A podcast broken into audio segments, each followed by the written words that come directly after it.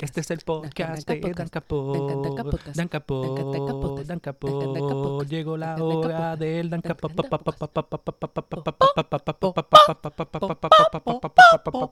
Hoy vamos a discutir una de mis historias favoritas de Spider-Man. Sorprendentemente, una serie bien reciente. Fue publicada en el 2019. El escritor es Chip Zdarsky y si has seguido nuestro podcast deberías saber que aquí somos fans de Zdarsky. Ahora mismo él está escribiendo la serie de Batman y está contando historias que se sienten nuevas y refrescantes a pesar de estar jugando con un personaje como Batman. Su acercamiento a estos personajes usualmente es bien emotivo y profundo, en verdad explorando su carácter lo más posible. El artista de esta historia que vamos a discutir hoy es Mark Bagley.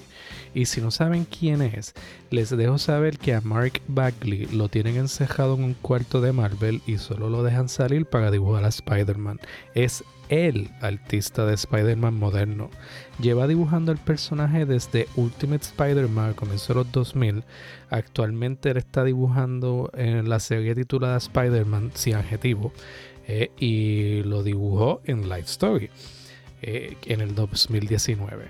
La premisa de Spider-Man Life Story es bien simple. ¿Qué tal si Peter Parker envejeciera al pasar de las décadas? Empezamos en la década de los 60, en el 1966, cuando Peter está a un año de graduarse de la universidad. El personaje de Spider-Man apareció por primera vez en el año 1962 y por eso utilizaron ese año específicamente para contar la historia del personaje como si estuviese creciendo a la par con su historia de publicación. Lo conocemos cuando lleva cuatro años activo como Spider-Man. El último año de la historia completa es el 2019 con un Peter Parker que tiene 72 años, además de la gran hazaña de poder contar una historia coherente que coja por seis décadas. La labor de investigación que fue realizada para crear este cómic es una digna de reconocer. Al igual que he hablado en alta estima de escritores como Mark Wade y James Robinson por su conocimiento extensivo y ameno sobre cada rincón del universo de DC, tengo que reconocer que Sidarsky y Bagley tienen una comprensión del mundo de Spider-Man que pocos escritores pueden alcanzar. Puedo entender como fanáticos de Peter y sus aventuras estén un poco reacios a esta historia por la presentación sincera de Spider-Man, con todas sus fallas y limitaciones emocionales. Con cada década los problemas se complican más, mientras nuestro héroe sigue envejeciendo y encontrándose más débil, mientras sus enemigos parecen solamente ponerse más fuertes. En este episodio vamos a explorar estos dilemas morales y éticos sobre poder, responsabilidad y cómo sin importar qué vas a cometer errores y serás formado por esas fallas.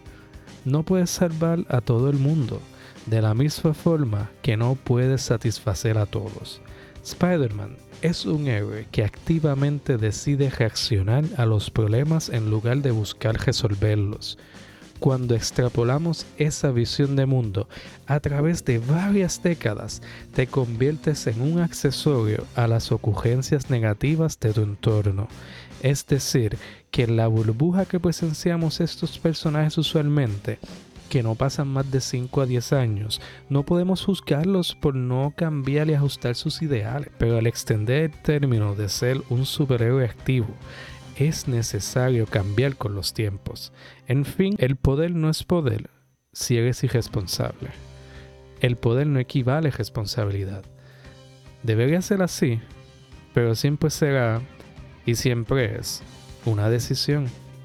De ser algo involuntario, no habría historia que contar. Un gran poder. Todos hemos escuchado la línea clásica del tío Ben. Y probablemente la mayoría de nosotros la ha escuchado mal. Ha escuchado la versión equivocada de la cita, que es la que usualmente usan hasta los mismos cómics recientemente. Eh, una de las mayores misconcepciones de un personaje en cómics, básicamente como el Mandela Effect. La cita no, la cita no es con gran poder viene gran responsabilidad. O sea, with great power comes great responsibility. La cita correcta es, un gran poder también debe conllevar una gran responsabilidad. Es decir, with great power there must also come great responsibility. La distinción podría parecer una trivialidad que aún acabando de mencionarla pensarán que dije lo mismo dos veces.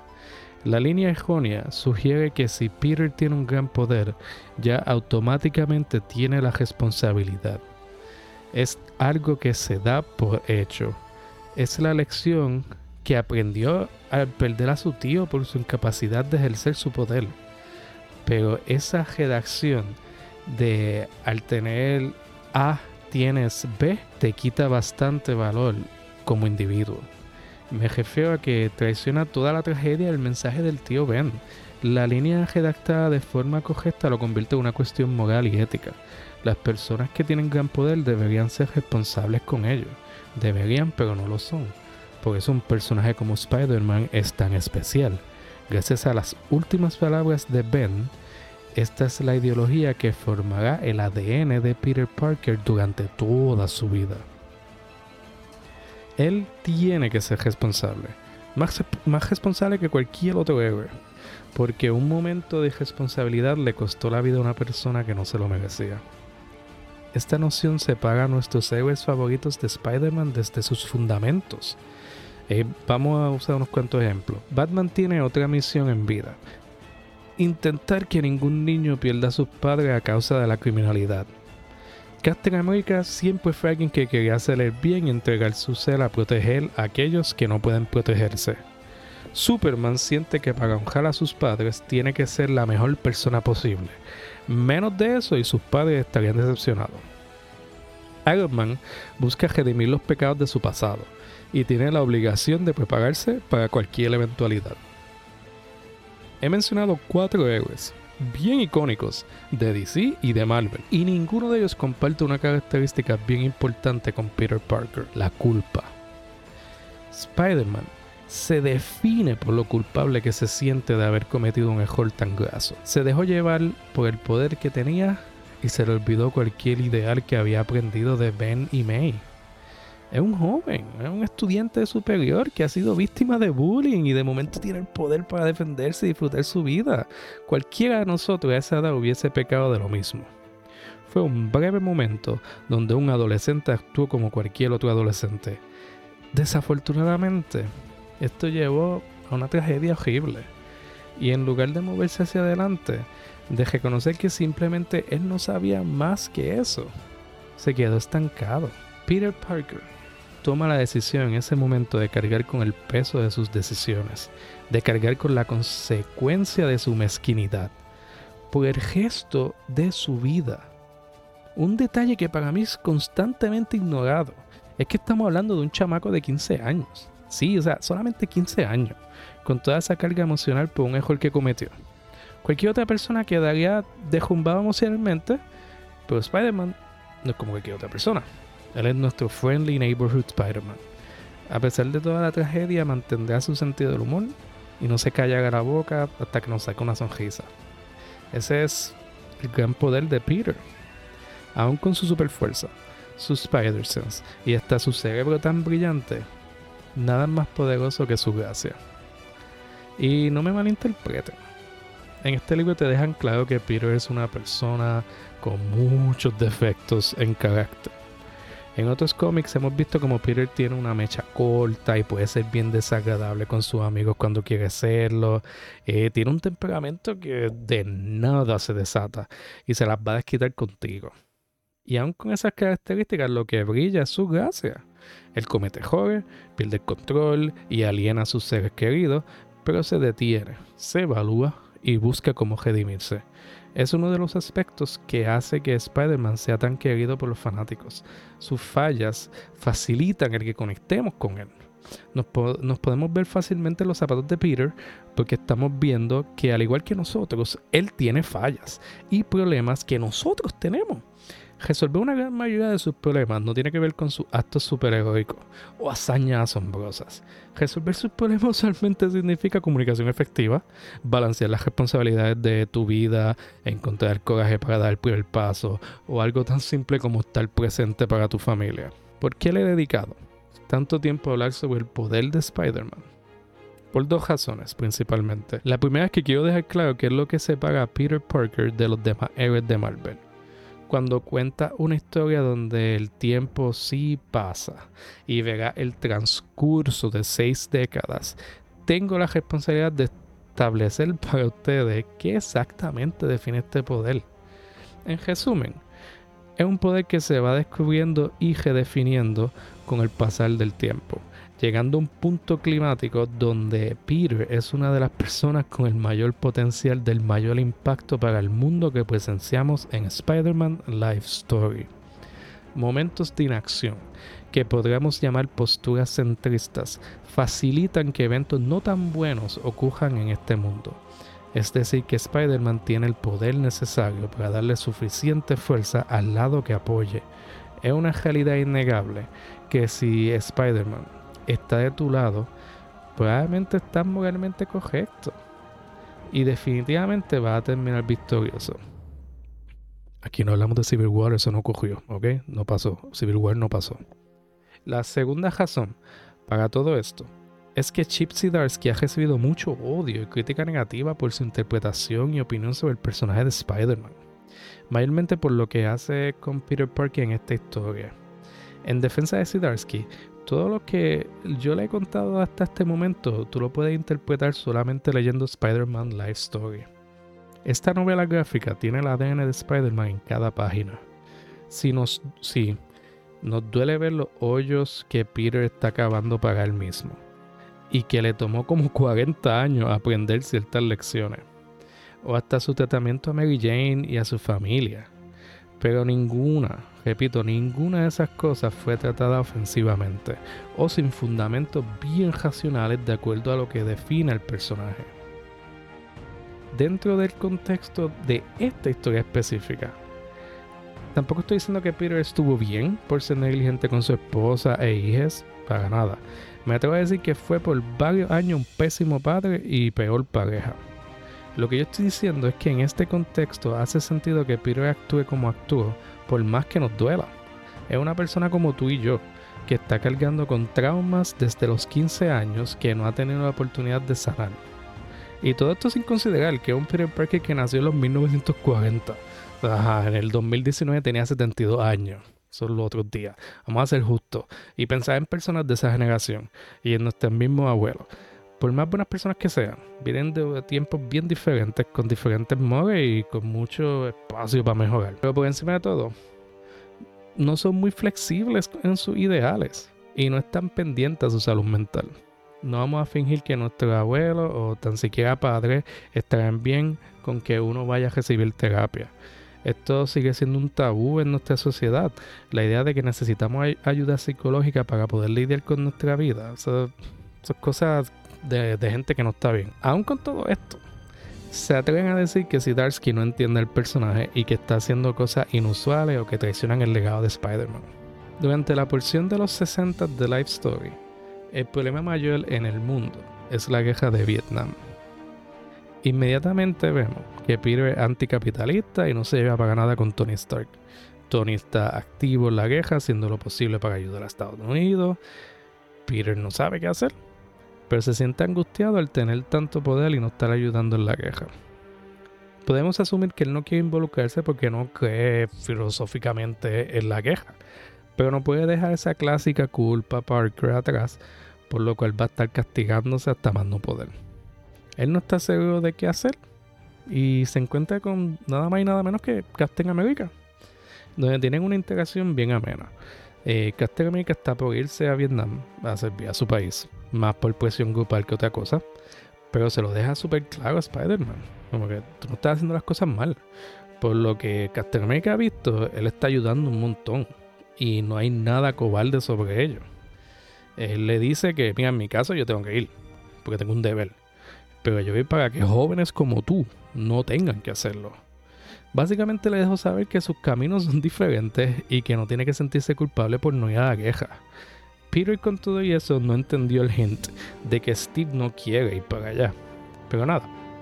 Eh, literalmente Captain America luego de solamente un año, probablemente antes del año, comenzó a defender a los vietnamitas y se declaró enemigo de Tony Stark y el ejército americano.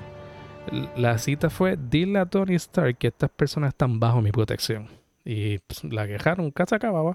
En verdad que esa, esa cita me encantó.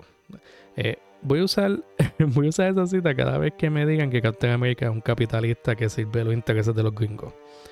Como pueden notar, te dejan saber inmediatamente que Peter tiene el poder de finalizar un gran conflicto.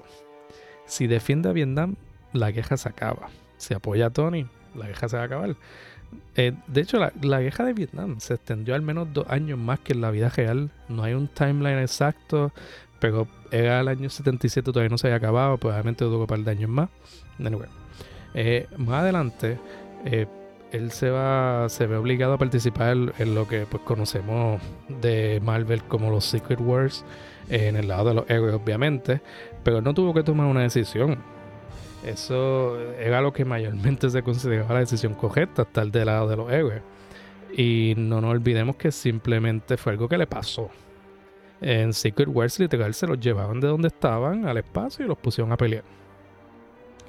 Eh, durante la guerra con Rusia, Peter también se mantiene lo más lejos posible de la situación. Luego, durante la mayoría de la guerra civil de superhéroes, también se quedó fuera hasta que no le dieron opción alguna.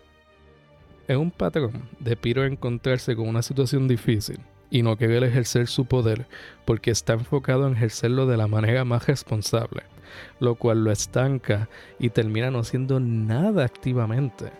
Como, como hemos dicho, Spider-Man es mayormente un héroe reactivo y eso no cambia hasta que ya es un hombre viejo su incapacidad de ejercer poder es un resultado de sus problemas emocionales, de cargar su trauma de irresponsabilidad y estar convencido de rescatar a todos, de mantener felices a todos.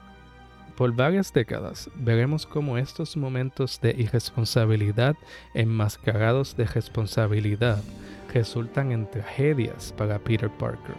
Una gran responsabilidad también debe conllevar una gran responsabilidad. No hay que esperar mucho para presenciar a Peter sufriendo. Claro, en la década de los 60 ya tuvo que lidiar con la pérdida de Ben, todos sabemos cómo se siente sobre eso. Aunque terminamos ese primer issue con la emoción de que Gwen Stacy descubrió el secreto de Peter y empezamos el segundo con el conocimiento de que ya se casaron y están felices casi inmediatamente nos notifican sobre otra muerte. Una muerte que Peter Parker entiende pudo prevenir, pero no lo hizo por no participar en la guerra de Vietnam. Ustedes han escuchado sobre Eugene Flash Thompson. Él fue el bully número uno de Peter durante la superior, pero se reconciliaron más o menos y era considerado parte del grupo de amistades de Peter. Flash Thompson no fue drafted en la lotería de la guerra él mismo enlistó para servir. Peter en realidad nunca pareció perdonar a Flash y durante la fiesta de despedida le dijo un par de cosas bien nasty, burlándose de que ir a la guerra es el sueño de todo bully. A pesar de todo el poder que tiene Parker, se ve como alguien pequeño en comparación con Thompson y tiene la necesidad de minimizar sus ideales y labor. Es increíble lo rápido que vemos a Peter luciendo tan mal y tan equivocado. Pero esto se debe a que Flash, sin importar si él está bien o no, en servir al ejército de Estados Unidos, está siendo responsable y ejerciendo activamente su poder. Flash podrá ser un ignorante, pero tomó una decisión y siendo débil en comparación con Spider-Man, siendo vulnerable, sin ningún superpoder, se va a arriesgar, va a arriesgar su vida. Flash Thompson está siendo responsable. Si aún dudan sobre esta conexión, cuando Peter le pregunta a Thompson por qué está haciendo esto, este le responde con porque esto es lo que haría Spider-Man. Obviamente Flash Thompson no sabe que Peter es Spider-Man, pero con todo eso esas palabras apuñalaron a Peter un millón de veces. La guerra de Vietnam todavía continúa. Estamos en el año 1977. Peter está acompañado de Gwen, su esposa, mientras le hablan una lápida en un cementerio. Cuando nos enseñan la lápida a detalle. Stale Eugene Flash Thompson. Murió en el 1974. No que esta muerte haya sido muy dolorosa para Peter. Le dolió como perder a un compañero de clases, pero el verdadero peso de la muerte y su culpabilidad fueron ocultadas bajo varias capas de negación. Esta es alegadamente la mejor época de la vida de Spider-Man. Está casado con su mujer de ensueño, trabaja con Reed Richards en el edificio Baxter y Green Goblin sigue inactivo un poco de catch-up. En el primer issue vemos a Norman Osborn, a.k.a. Green Goblin, brevemente, mientras intenta torturar a Spider-Man y es dejotado, con el puntapié de que perdió su memoria. Peter se encargó de que, aunque no tuviese su memoria, alegadamente, de sus actos nefastos, pues fuese encarcelado. Él entendía que Norman podría ser bien peligroso si alguna vez recuperara sus memorias, por ende lo más responsable era encarcelarlo. Entre otras cosas, esto está plantando las semillas de la enemistad entre Harry Osborn y Spider-Man. Eh, ya están al día. La mayor preocupación que tiene Peter en esta década es que la guerra en Vietnam sigue. Aquí es cuando su lado conservador liberal sale a pasear. Aunque Peter está del lado de Captain America, él piensa que la guerra en Vietnam solamente sigue por culpa de Captain America que sigue protegiendo a Vietnam.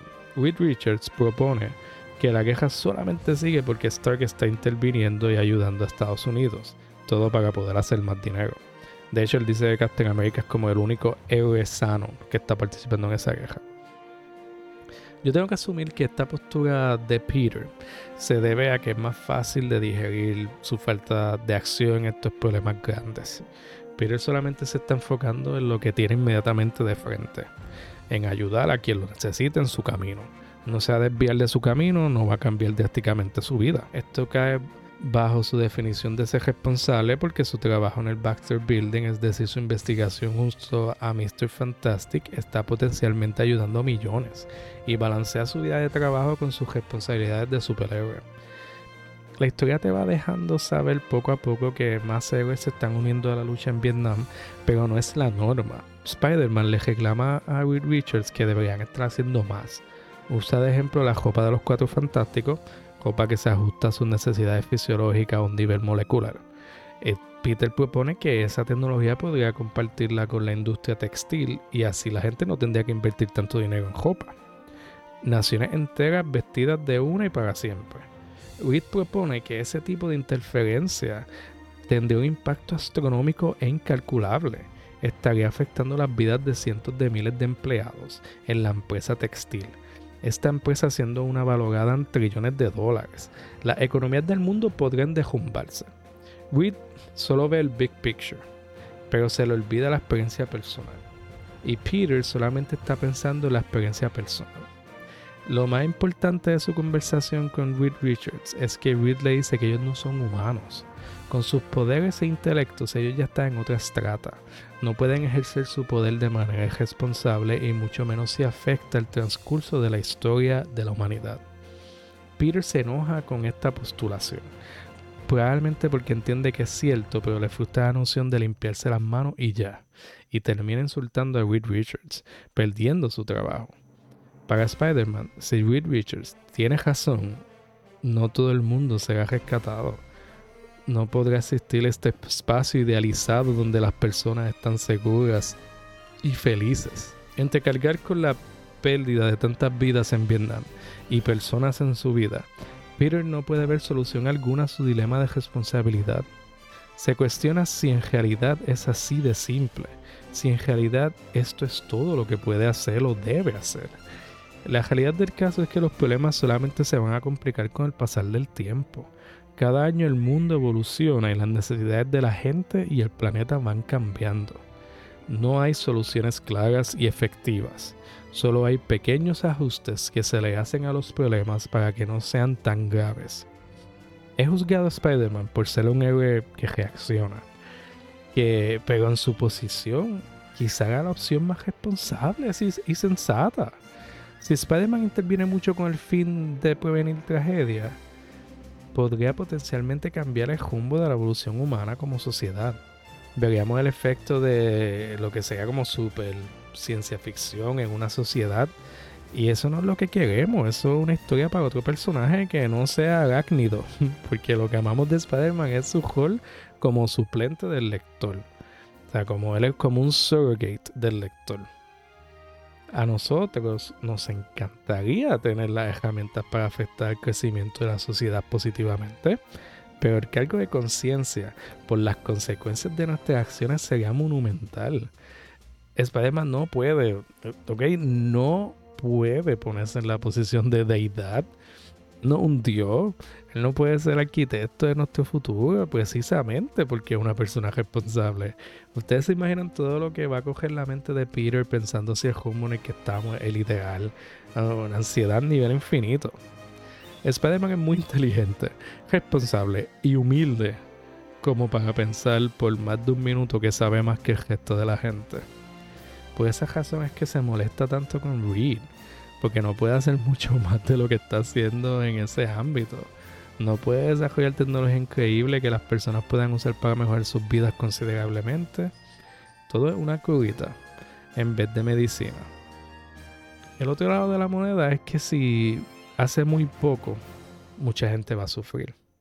Y eso es algo imperdonable. A mucha gente le agrada este aspecto de Spider-Man es un héroe del pueblo, del vecindario. Amenazas mundiales y todo ese desmadre, eso es de los Avengers. Pero Spidey, Spidey es un pana. Él es, una escala bien es una escala bien precisa. Y sacarlo de ahí es un riesgo. Que cuando la editorial lo permite, en una mayoría de los casos no funciona. Pero vamos, vamos a dar un poco atrás y acordarnos sobre la premisa de esta novela gráfica. El tiempo no se detiene para que podamos presenciar esta aventura en una burbuja. Cada página puede representar horas, días, meses o años que nuestra araña favorita está experimentando. Podemos considerar responsable durante la juventud de Peter Parker mantenerse a esta escala pequeña. Hasta para darle un poco más de espacio, consideraremos joven esa demográfica de 27 a 32 años.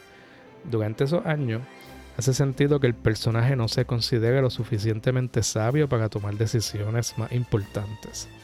Esto sin mencionar el miedo a no optimizar sus acciones que lo paraliza, que con su cargo de conciencia siempre tendrá ese miedo. Los 27 años no son considerados como una edad donde uno está realizado.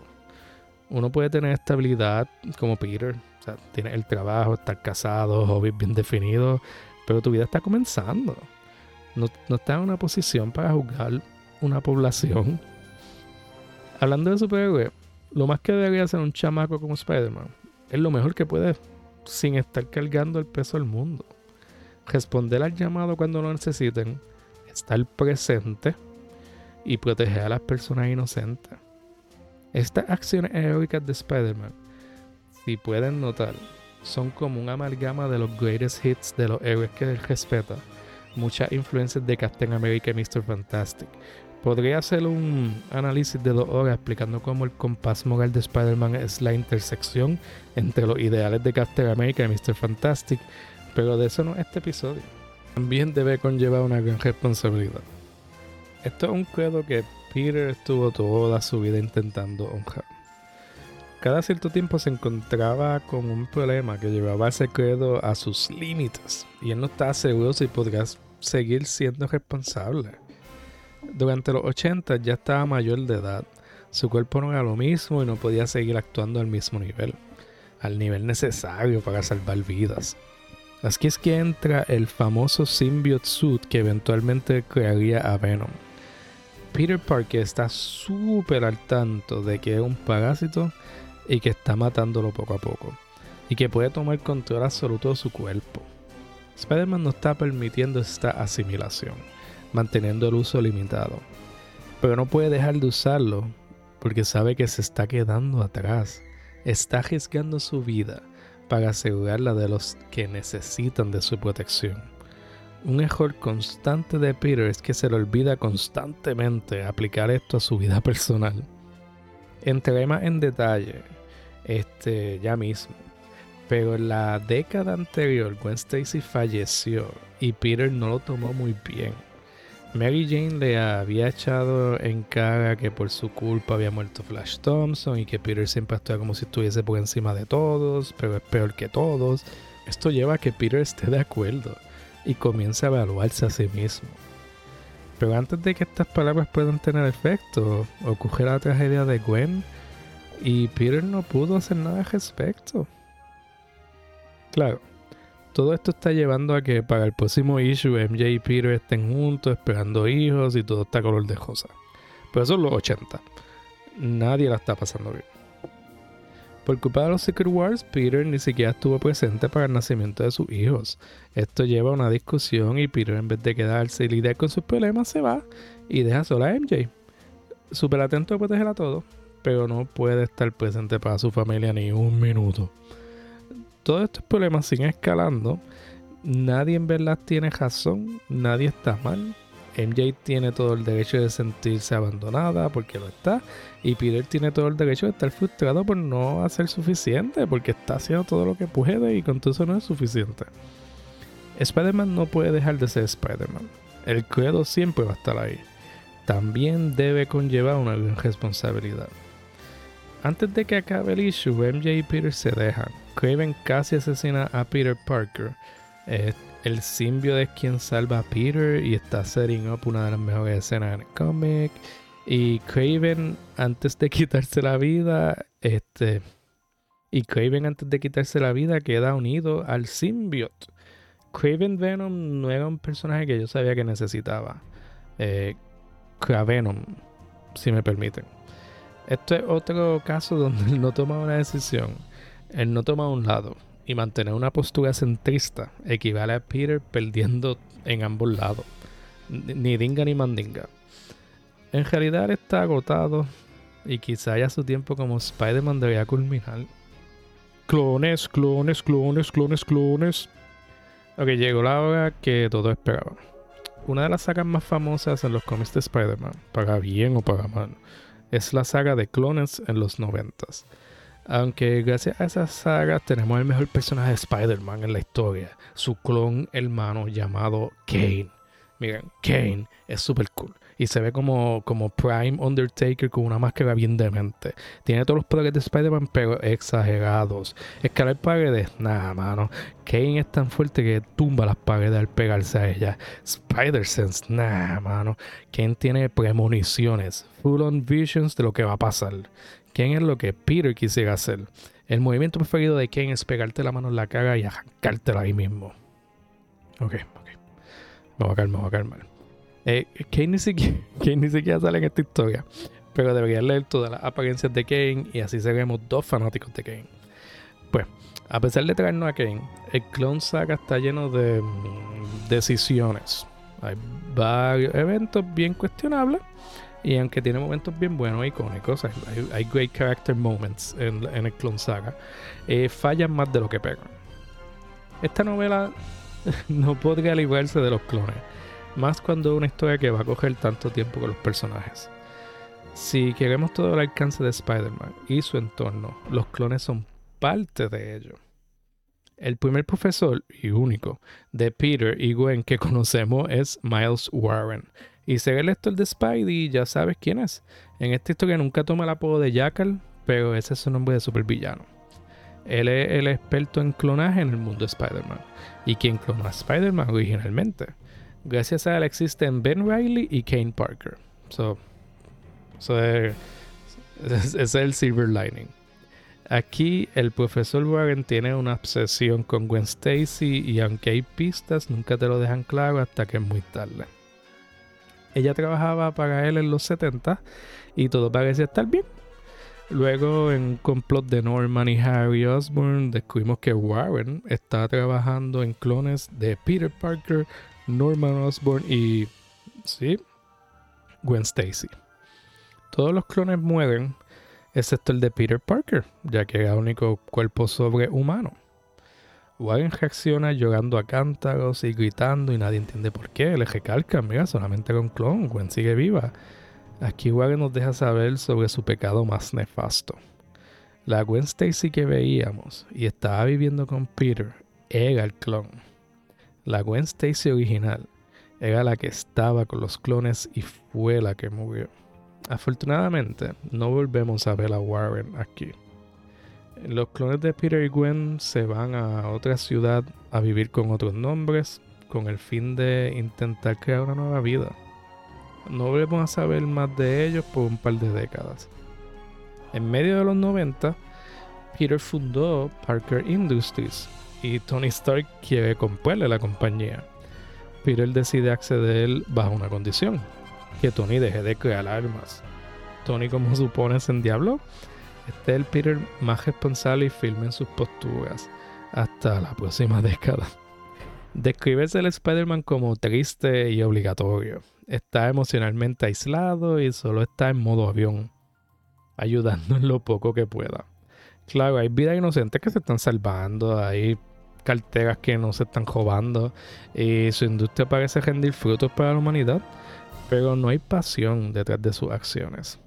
La pasión aparece en la forma de Doctor Octopus, que nunca se recuperó de que la tía May lo dejara. Ahora Octavius secuestra a Ben Riley y a Peter Parker para estudiar su ADN. Para su sorpresa, se da cuenta de que Peter no es el original. Todo este tiempo él ha sido el clon. Mira, esto lo hicieron en los 90 de forma canónica y al público no le gustó para nada. Pero sigan conmigo, les prometo que lo hicieron bien. Aquí. Y en ningún otro lado.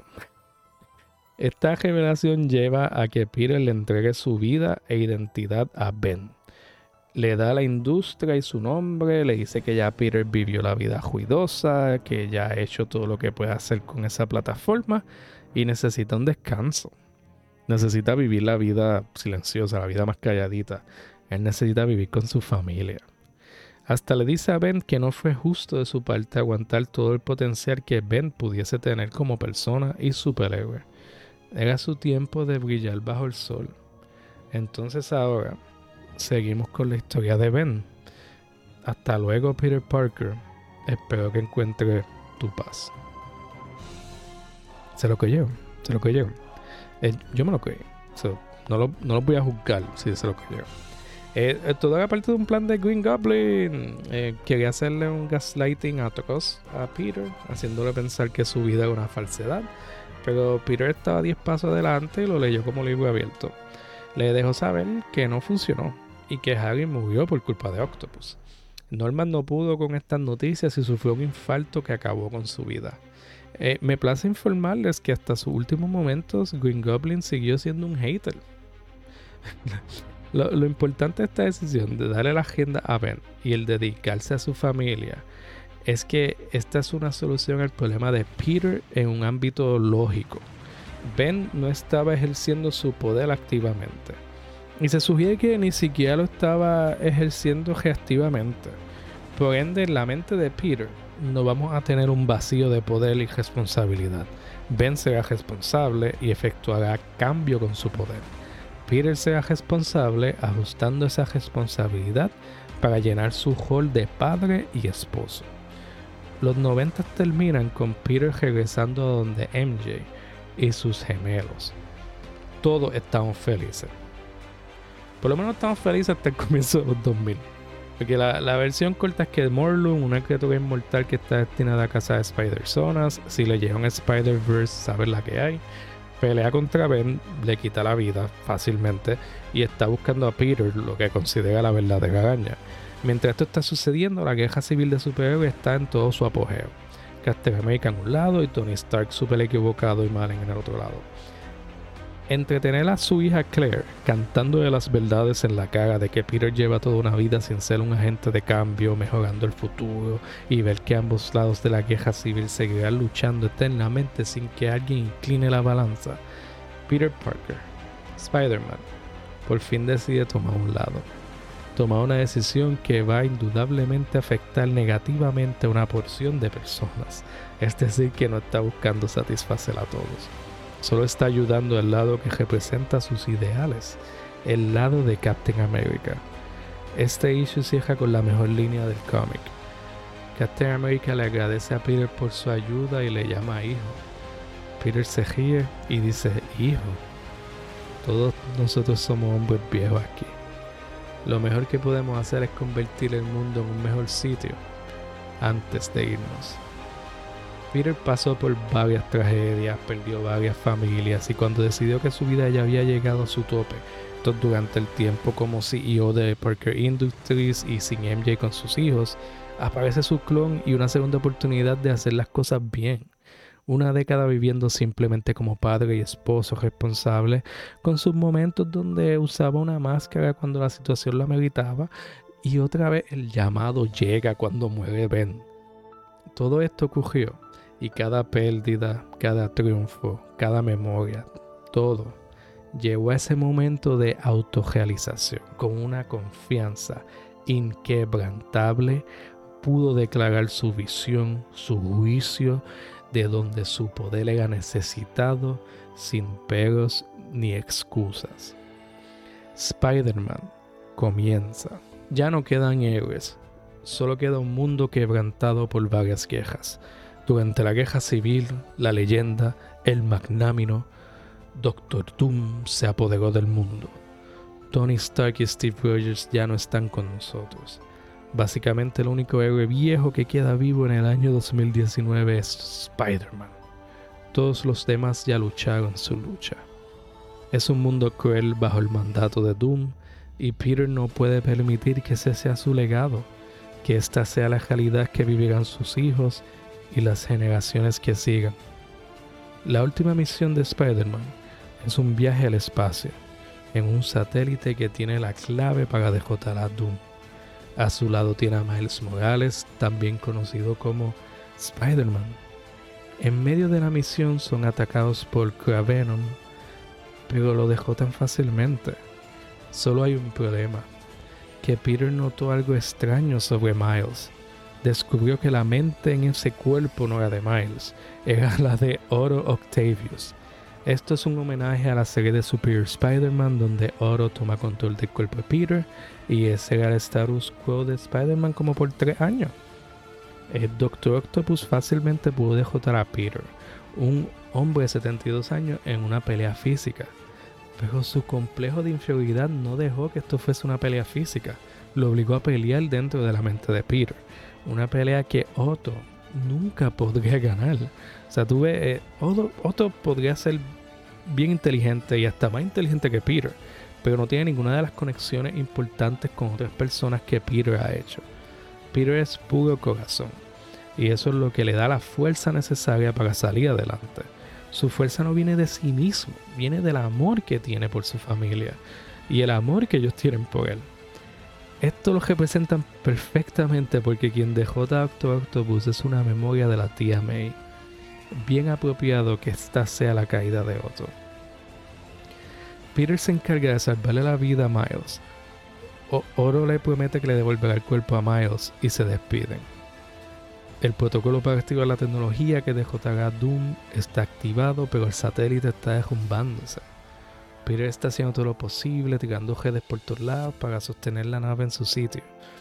Cuando, cuando parece que no podrá cumplir su promesa, que no puede rescatarlos a todos, que no puede salvar al mundo, aparece una última señal de esperanza. El simbionte de Venom lo ayuda a sostener el satélite y cubrir los diferentes rotos. Es una escena bien poderosa que todos deberían buscar. Es súper evocativa de toda esta noción que Spider-Man es querido por nosotros y por su entorno, por las buenas decisiones que toma toma decisiones que no le benefician personalmente porque entiende que son las decisiones responsables. Él no está buscando recompensa, él solo busca ayudar. Los últimos momentos de Peter son hermosos. No hay otra forma de describirlo. Peter llevaba desde el comienzo del issue mencionando que tenía un sueño. Un sueño del día que dejó ir al criminal que eventualmente le disparó a su tío. Pero Peter nos dice que no todos los sueños son malos. Y vemos como en esta versión del sueño, Peter Parker interviene y detiene al criminal. Con esas palabras, Spider-Man se despide de nosotros una última vez, sin decir más nada. Nos deja saber que va a estar bien, que ya su misión terminó. que su tío Ben estaría orgulloso de él. Mientras escribo estas palabras, en realidad me estoy poniendo bien emocional. Eh, Spider-Man, Spider tiene una magia que Marvel no logró replicar hasta los otros días con Miss Marvel y, y Squirrel de tener un personaje que conectara con generación tras generación de personas a un nivel tan importante y conmovedor. Poder verlo aquí con la versión más realizada de ellos. Poder ver a mi héroe favorito crecer y vivir una vida completa en la cual al final del camino se siente satisfecho. En, verdad me, me, pone a llorar de la felicidad. Spider-Man es la razón por la que me enamoré de los cómics. Y no habrá otro personaje como él. Supongo que lo único que yo puedo decir para cerrar esto es, cuando no estés seguro de qué hacer, solo pregúntate, ¿qué haría Spider-Man? Muchas gracias a todos por sintonizar. Si escucharon hasta este momento, pueden notar que este episodio significó mucho para mí. Estuvo bien cargado emocionalmente y me puse bien emotivo. no, estamos tratando de ocultarlo todo esto es parte de, y en verdad cualquier oportunidad de llorar un poquito, mucho, lo que sea, es bienvenida. Ya saben dónde nos pueden conseguir. Estamos en Dan Capot a través de todas las redes sociales. Nos pueden dejar un rating y review en Apple y Spotify. Nos ayudaría un montón. Cualquier pregunta se pueden comunicar y si tienen alguna sugerencia estamos aquí atentos a sus palabras. Hasta la próxima fieles radio escucha. Dan dan dan dan dan dan dan dan dan dan.